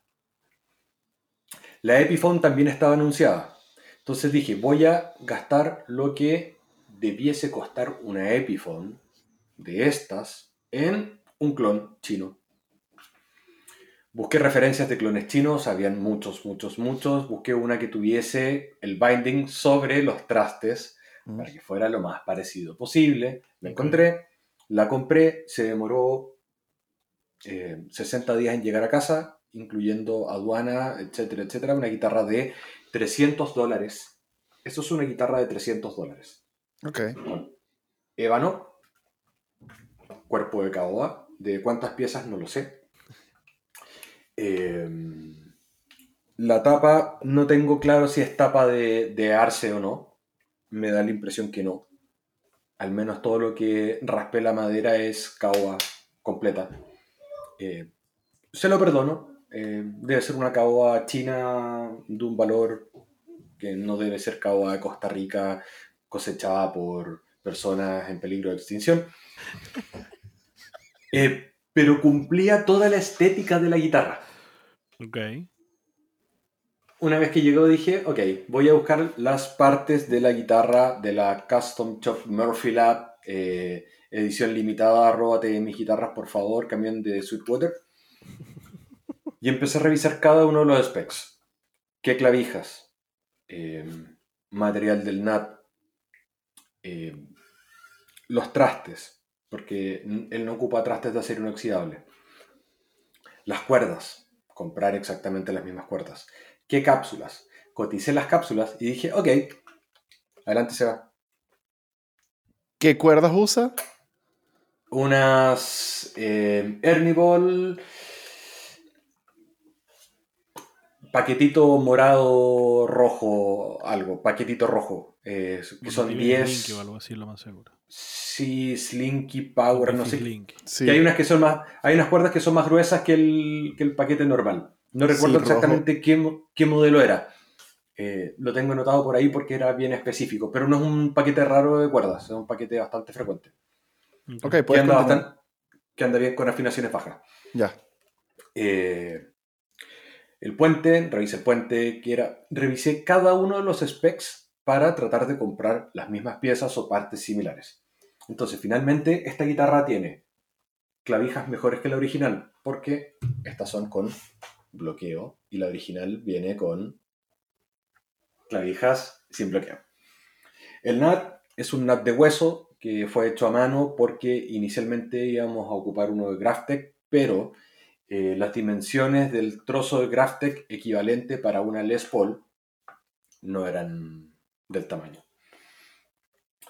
Los trastes se tuvimos que romper el binding que tenía sobre los trastes porque los trastes eran insufribles, eh, venían, venían malos, el material era muy, muy malo. Y le pusimos unos trastes de Stanlop. Eh, hubo que el, el, diapasón tenía algunas, algunas fallas eh, que fueron reparadas por el luthier con una mezcla de cianocrilato con acerrín de ébano. No me preguntes cómo lo hizo, lo hizo. Okay.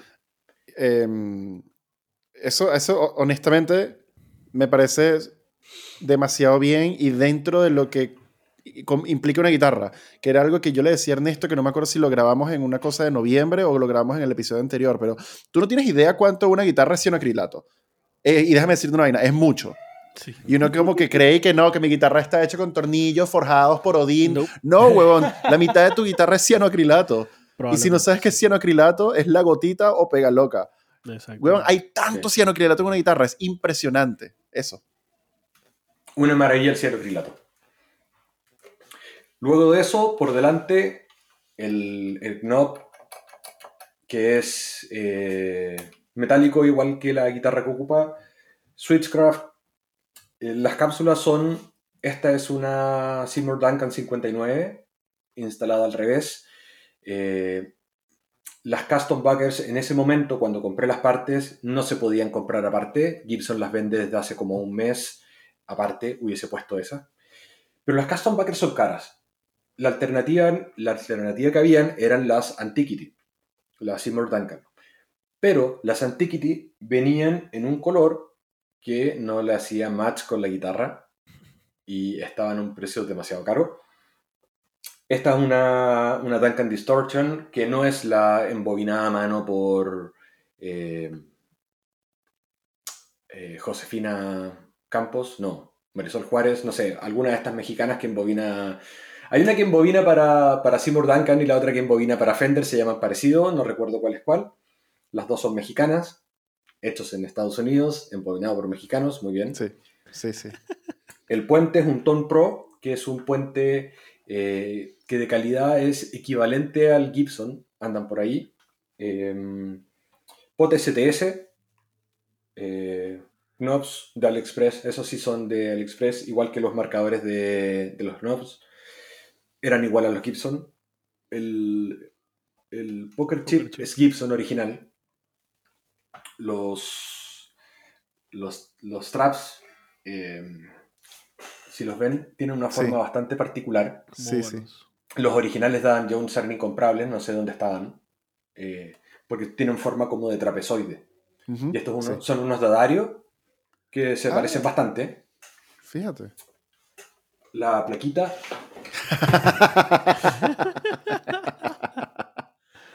wow. Porque, bueno, porque bueno, Tenía que ponerla. Obvio. Eh, después también abajo todas partes, igual que una Gibson. De hecho, la pla esta plaquita es eh, Harley Benton. Ya. Porque medí los eh, pidémetro. Mm. Medí la distancia entre cada uno de los agujeritos de la placa y la placa Epiphone no le hacía exacto, había una diferencia de 1 o 2 milímetros. La placa Gibson tampoco, porque es una placa métrica y la guitarra esta, como está hecha en China, está hecha con, eh, perdón, la Gibson es métrica, esta, eh, perdón, la Gibson es imperial y esta es métrica, ahí sí. Uh -huh, ahí está. Entonces, todas las partes que tuve que comprar son la equivalencia en eh, escala métrica Uf. para partes Gibson. Claro. Uf, eso es un culo. Eh, sí, es una semana de cotización. Sí. Sí. Y finalmente la guitarra suena increíble, se toca increíble. El acabado, uno lo ve y está bastante bien hecho, está bien pintado. Sí. Es, es, poli, no es nitro. Claro. Eh, y lo único tal vez que uno pudiese criticarle a esta guitarra eh, es que tiene algunos detalles cosméticos que se nota que son de una guitarra de cerca, así como las guitarras de Ernesto. Uh -huh. De lejos se ve increíble. sí, eh, sí, sí. Y de cerca tú la empiezas a mirar en detalle y tiene algunas cosas como en la paleta que eh, parece más Gillison que Gibson. Claro, claro. Em, el Trash Road Clover es bastante Mm. bueno. Sí, sí, sí. Se ve. Y venía con la guitarra. La guitarra cuando llega, llega muy fea. Ojo. Viene como con una capa como de un aceite. Que probablemente debe ser algún protector que le ponen estos tipos por el mecanizado de las piezas y todo. Mm. Es como una capa como de grasa. Y con un limpiador de estos Dunlop eh, empieza a brillar. Y brilla y, Mm, y sacas todo lo bonito de la guitarra. Ah, mira. La guitarra pesa, pesa como, pesa como una Gibson. Pesa. No es, esto no es una guitarra liviana. Resuena de puta madre. Mm. Como buena guitarra hecha con madera sólida y no con acerrín prensado. Claro. Y, y nada, es una aventura entretenida, es una aventura cara.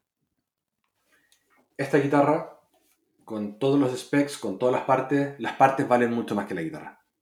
Las clavijas valen lo que val- la- las clavi- estas clavijas valen lo que valen todas las partes de otra de mis guitarras.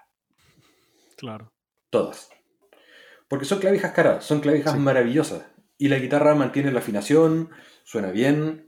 eh, y como es china, a diferencia de la que podría haber, si hubiese comprado la de 12.000, 20.000, 25.000 dólares, a diferencia de esa guitarra, esta china me la puedo llevar al patio, dejarla apoyada en la silla, tal vez se me pueda quedar al sol, tal vez voy a quitar, tocar guitarra un rato, se le puede derramar un jugo de piña y probablemente no me va a importar tanto.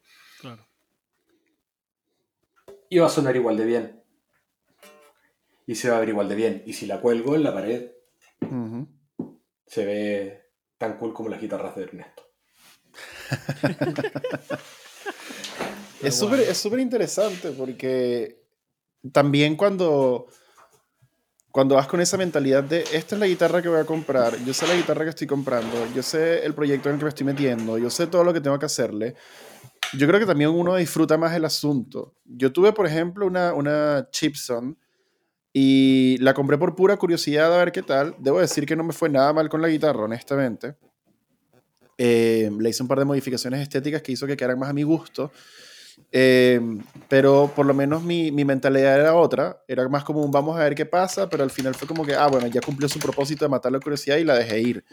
Pero cuando vas con ese, con ese asunto, con esa mentalidad también es muy diferente, por ejemplo, lo que hiciste tú, a, por ejemplo, voy a comprar una Chipson porque no puedo comprar una Gibson. Entonces, estás esperando quizás un poco en términos de expectativas que la guitarra cumpla una serie de cosas que tal vez no es capaz de cumplir. Y es ahí donde eh, las expectativas son la, la- la ladrón, la- las ladrones de la felicidad, porque tienes expectativas muy altas de una guitarra que no la va a poder cumplir. Cuando te metes en ese proyecto de esto es lo que quiero, esto es lo que voy a hacer, sé cuánto me va a costar, yo siento que es más propenso y más probable que si lo hiciste bien y para que te quede bien tienes que darte el trabajo de cotizar por una semana como hiciste tú, yo creo que el resultado es mucho más satisfactorio también. Creo que es un asunto de como, wow, mira lo que logré, investigué bien, todo calzó bien, la llevo de un luthier, la guitarra se toca bien, suena bien y me gusta lo que he logrado en este proyecto. Entonces, ahí la expectativa era que quedara una guitarra que se viera bien, se tocara bien y sonara bien, con la ayuda aparte de alguien que sabe lo que está haciendo y con partes cotizadas por alguien que sabe cotizar partes y que sabe que tiene que medir todo. Y por eso creo que el resultado es tan satisfactorio como el que tuviste tú. Y por eso también creo que, que es algo que, que si muchas, de muchas personas, muchos de nosotros procediésemos a esta clase de proyectos con esa mentalidad, creo que el resultado sería óptimo. Más que pensar como que, bueno, ¿sabes qué? Quedó ahí más o menos, pero no es la Gibson y no. no. Entonces, esa, ese, también como por ejemplo, podríamos entrar en discusión y, y no quisiera, porque la conclusión no va a ser nada fuera de lo común, pero por ejemplo el tema como ético, de lo que es como comprar guitarras réplicas hechas en China versus comprar la original y entonces empezamos a meter un montón de cosas, pero yo creo que, y, mi única conclusión acá con esto es que si lo vas a hacer con los propósitos que lo hiciste tú, es una guitarra para ti, por ti, modificada para ti, tú no vas a salir mañana a publicarla en Marketplace y que Gibson, Roberto Jones, wing, ¿no? Eh, la verdad es que cada quien hace lo que quiera con sus cosas y, de nuevo te quedó un instrumento que se ve bastante cool y parece haber quedado bastante bien. Y aparte sé que tienes un luthier de confianza que es bastante bueno que sin duda dejó el instrumento mucho mejor de lo que inclusive salió de la fábrica o que puede salir cualquier instrumento de esa fábrica pues. Así que me parece como un proyecto súper lindo y súper súper agradable bastante interesante para mostrar. Siento que más de uno que pueda estar viendo y escuchando esto se va a antojar de hacer eso ahora por favor, no. Y si lo haga, y, mucho dinero. Y ya has mencionado algunas como precauciones y conclusiones, pero si quieres como dar algún closing thoughts o statement acerca de por qué, por qué no deberían hacerlo, porque sí, es tu momento para, para traerlo a colación, Juan. Ernesto estaba comentando eso. Eh, es un proyecto que es caro. Es decir, si quieres tener una guitarra X, eh, que quieres que sea muy tocable, que tenga buenos specs, que tenga ciertas características bastante deseables. Y, y no tienes el tiempo y no tienes las lucas para hacerlo, probablemente comprar, como hizo Jorge, comprar una Gibson, o sea, una Gibson, una Epiphone eh, de ciertas series eh, o guitarras similares es probablemente una mucho mejor idea. este no es un proyecto ni para tu primera, ni para tu segunda, ni para tu tercera guitarra. Este es un proyecto en el cual tú dices, ok, ¿qué quiero hacer? Tengo las lucas, esta plata es plata que voy a quemar. O sea, esto es, esto es darme un gusto. Esto es, esto es darte un lujo, esto es lanzarte a una piscina que no sabes si está llena o está vacía, porque cuando compras una guitarra de estas características, cuando compras una Chipson, el resultado puede ser cualquier cosa. Tuve suerte, entre comillas, porque finalmente la guitarra no es perfecta. Es una guitarra que cuando tú la sacas de la caja de Plumavit maloliente en la que viene la guitarra, porque es cierto, estas guitarras vienen en unas cajas de Plumavit malolientes, y cualquiera que haya comprado una Chipson y que le llegó la Chipson te va a poder decir lo mismo. Es una guitarra que sale de la caja oliendo a rayos. A rayos. O sea, el olor es asqueroso.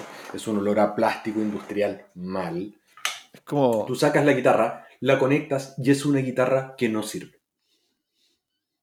La primera respuesta es, esta guitarra no sirve. Y te vas a decepcionar. Si lo que tú quieres es una guitarra por ahorrarte unas lucas, no te sirve. No te compres una Chipson, nunca. Nunca. Compra una guitarra de segunda mano, compra una Squire que alguien le cambió un par de piezas.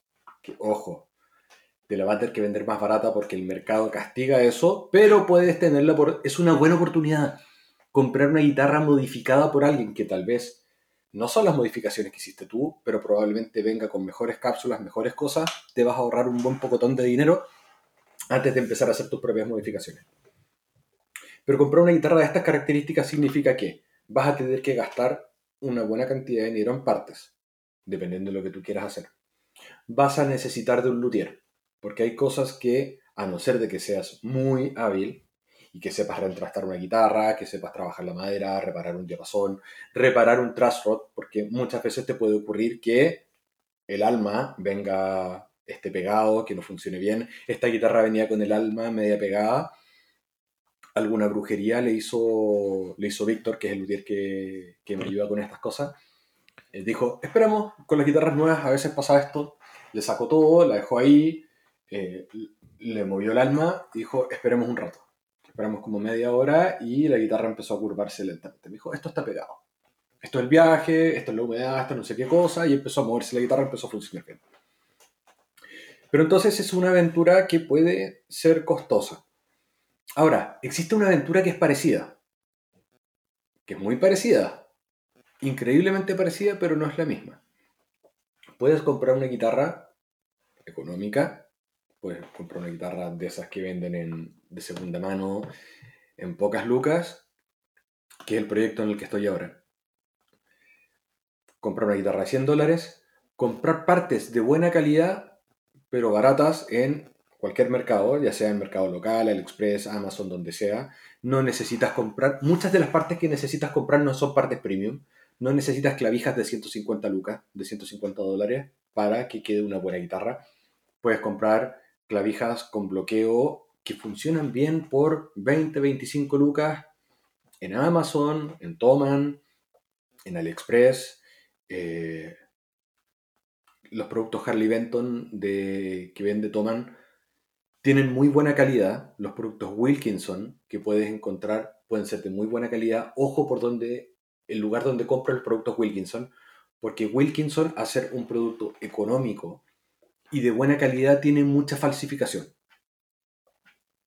Entonces, en ese caso es mejor comprar un producto chino, que no es falsificación de nada, pero de buena calidad, que te va a costar lo mismo con Wilkinson y puede ser tan o más bueno. Esa es la aventura en la que estoy ahora. Compré una guitarra de 100 dólares. Me gasté... Lo único que compré caro fueron cápsulas.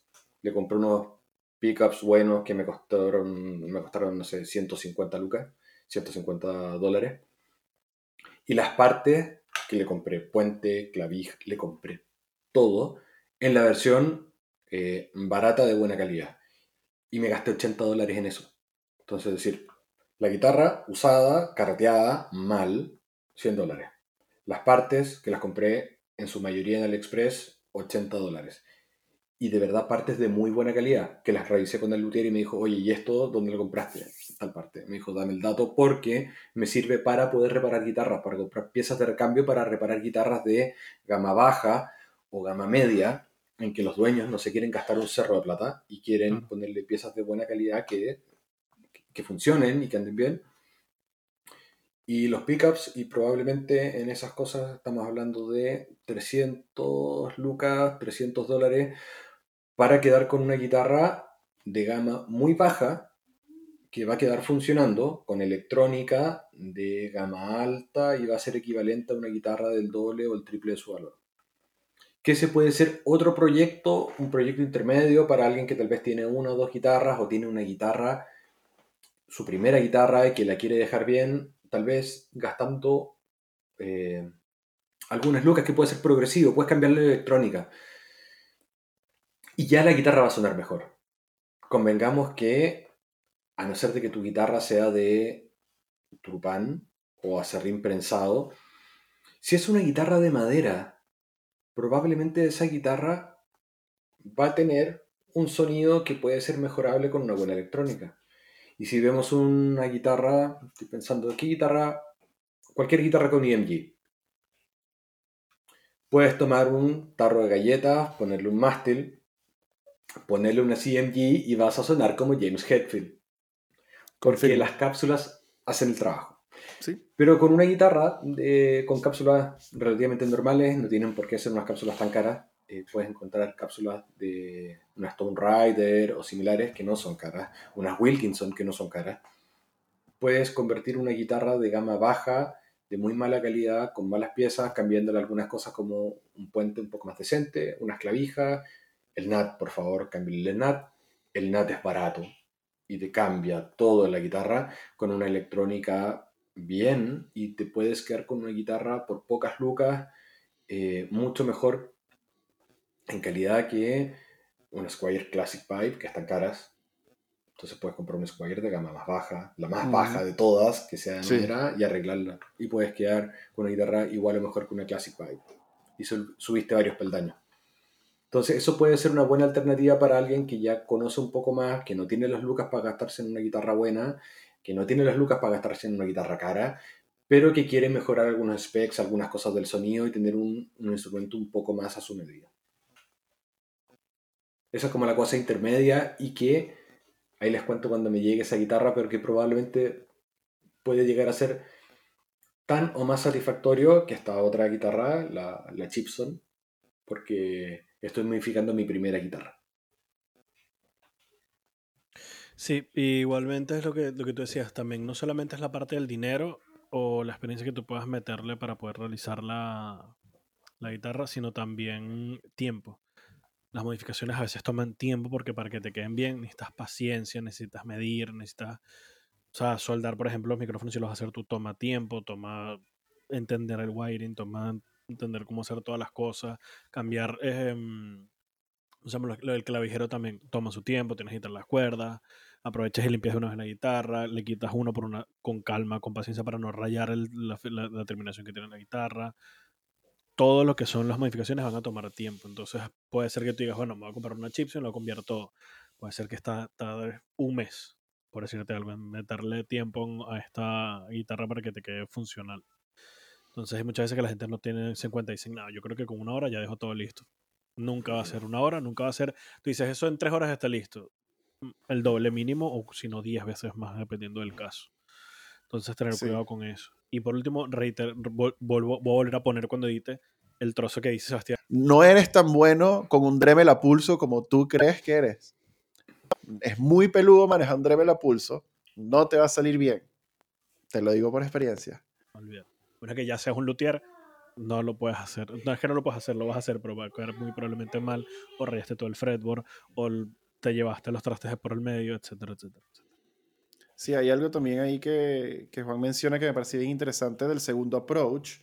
Em, que, por ejemplo, cuando ya uno ya se empieza a meter en el asunto de cómo modificar guitarras y todo el rollo, em, quizás puede que estés en ¿qué? tu segunda, tercera guitarra, tal vez, o pensando en comprarte una de estas, o pensando en comprar tu, tu tercera.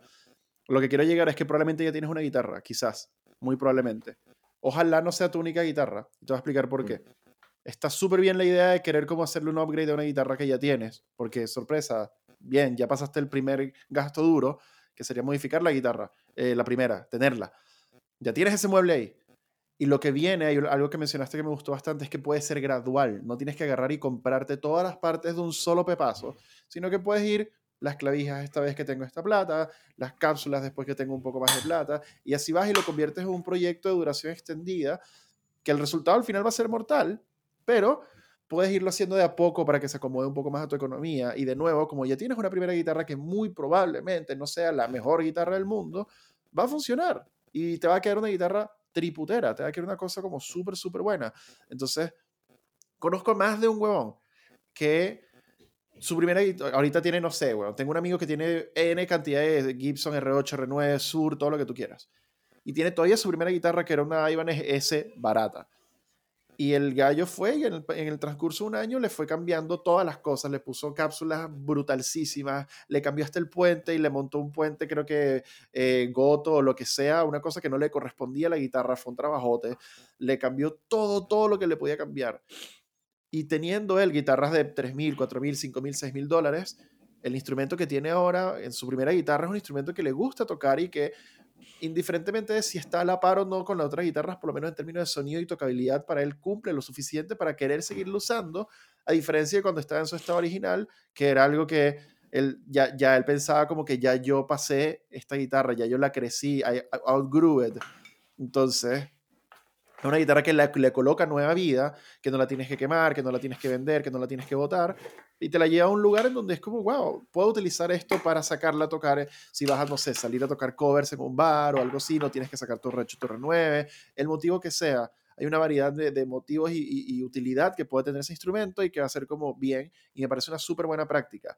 Si tu objetivo es, no tiene nada que envidiarle a una Fender, ahí es donde yo me pongo medio cabezón, con algunas cosas porque se trata de manejar expectativas y, me pongo cabezón es para evitar la desilusión de la, de, la, persona que me consulte el asunto. Siempre que podamos manejar las expectativas y mantenerlas reales, los resultados van a ser satisfactorios.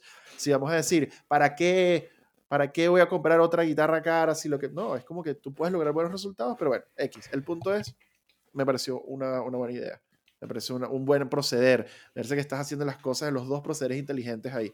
El proyecto y cómo me mando esta otra para darle una nueva vida a lo que tú consideras que fue tu, bueno, no consideras, tú sabes que fue como tu primera guitarra y plum, Juan. Sí, dijiste una cosa súper importante, Seba, que es, hay que considerar cada uno de estos proyectos como, eh, como lo que son. Es decir, voy a tomar una Epiphone X que viene con todos los specs súper buenos, menos las cápsulas, y le voy a poner unas cápsulas Gibson para que suene como una Gibson. Eh, va a seguir siendo una Epiphone con cápsulas Gibson. Que no quiere decir, que no, tiene nada malo, no tiene nada malo. Una guitarra, una Arutin Telecaster de color rojo, que está aquí al lado mío, nunca va a ser una Fender Telecaster de color rojo, aunque le haga lo que le haga. Y si comparo esa guitarra con una Fender Telecaster de X gama, probablemente esa routine va a ser mucho mejor instrumento, pero como instrumento, nunca va a ser una Fender. Aunque le escriba Fender, aunque le, aunque le raye y, o aunque le ponga un decal al agua y después sobre eso le aplique nitro, nunca va a ser una Fender, porque no salió de una fábrica Fender. Pero no quiere decir que vaya a ser un instrumento de peor calidad. No significa que vaya a ser un instrumento que suene peor o que no me dé la misma satisfacción. Entonces lo importante es que el instrumento es una herramienta para, en el caso nuestro, para el hobby, o una herramienta de trabajo, o una, herramienta de lo que fuese, eh, de desconexión con el, con el mundo y, relax. Eh, es una herramienta, es una herramienta más. Y si tú logras que esa herramienta sea capaz de entregarte lo que tú quieres, el objetivo está logrado. Entonces da lo mismo si es una guitarra de 150 dólares o de 150 mil dólares, si tú logras lo que buscas con esa guitarra que es que te gusta cómo suene y que te den ganas de tocarla, y finalmente probablemente eso es lo más importante, que te den ganas de tocarla. Porque si un instrumento lo tienes y no te dan ganas de tocarlo, probablemente no necesitas o no deberías tener ese instrumento. Ahora, si tienes 20 guitarras y todas esas 20 guitarras te dan ganas de tocarla, está bien. Ah, y si no es así, bueno, está bien. Si eres coleccionista y las quieres tener porque coleccionas guitarras, está bien. Pero si tienes guitarras para tocarlas, que al menos es mi caso, a mí me gusta tener guitarras que suenen, que tengan cierto sonido en particular, que tengan ciertas características en particular, y ninguna guitarra es igual a otra, ninguna guitarra suena como la otra. En algún momento digo, ok, quiero tocar esta por tal cosa, quiero tocar con esta por tal cosa, y cada una de ellas me dan ganas de tocar si alguna de ellas no me diera ganas de tocar, probablemente no estarían aquí conmigo. Y eso creo que es la moraleja que hay que tener. Si vas a tener un instrumento, que te den ganas de tocarlo, que te sientas a gusto con el instrumento, independiente del valor que tenga, independiente de las características que tenga. Eh, no hay nada que yo pueda decir que le sume a lo que acabas de decir, así que a menos que Ernesto tenga algo para sumar, yo voy a hacer el cierre de este episodio porque eso fue hermoso. Totalmente de acuerdo con todo lo que dijo, sí. Em, mira, la verdad es que es una, es una conversación que creo que da para, para, más todavía, porque creo que hay varias aristas que podríamos seguir tocando, pero eh, súper, súper cool aparte de tener como la, la, la, oportunidad de ver el resultado de, de, tu, de tu guitarra, de tu proyecto, de tu Adam Jones, de todo el asunto. Súper, súper cool además porque sé que eh, tienes una serie de insights y tienes una serie de experiencias, no solamente comprando afuera, sino pucha, eres como bien tinkerer también con algunas cosas y, sabes, tienes una mentalidad bien interesante como poderle encontrar el valor a las cosas sin necesariamente tener que caer en el producto elite en la gran marca, en el asunto, creo que como compras inteligentes, creo que es súper interesante y si nosotros siempre lo mencionamos, pero si hay un objetivo que tiene mucho bueno guía en general es poder brindar información para tener, eh, realizar compras informadas y decisiones correctas que al final resulten ojalá en un instrumento o un equipo que te haga querer tocar más. Así que ha sido una conversa súper, súper mortal, súper inteligente, eh, súper inteligente, súper interesante e inteligente tú. Pero eh, primero que todo, gracias como siempre, Ernesto, por tu tiempo y gracias a Juan también por tu tiempo. Ha sido un tremendo gusto, ha sido súper, súper cool. Ojalá tenerte de vuelta pronto para la segunda temporada. Este, y no tengo mucho más que decir. No te quiero como quitar demasiado más tiempo, ha sido todo súper cool. Recuerden que él fue Ernesto, yo fui Sebastián y nuestro invitado magnífico, Juan Eduardo. De verdad que gracias chicos y no olviden que esto es mucho bueno gear y recuerden que hay gear para todos y sean buenos los unos con los otros. Y tenemos Patreon. Tenemos un Patreon, sí, sin duda. Eh, no quería como, como manchar toda la moraleja con promoción, pero hay un Patreon, revísenlo. Eh, y cualquier cosa nos escriben al Instagram, arroba mucho bueno y todo el asunto. O al Discord Y eh, nos estamos viendo en la próxima ocasión, que va a ser probablemente noviembre, enfermo y psicópata de No Up November. Chao, chao. ¿Dónde está el botón de detener la grabación? Aquí está.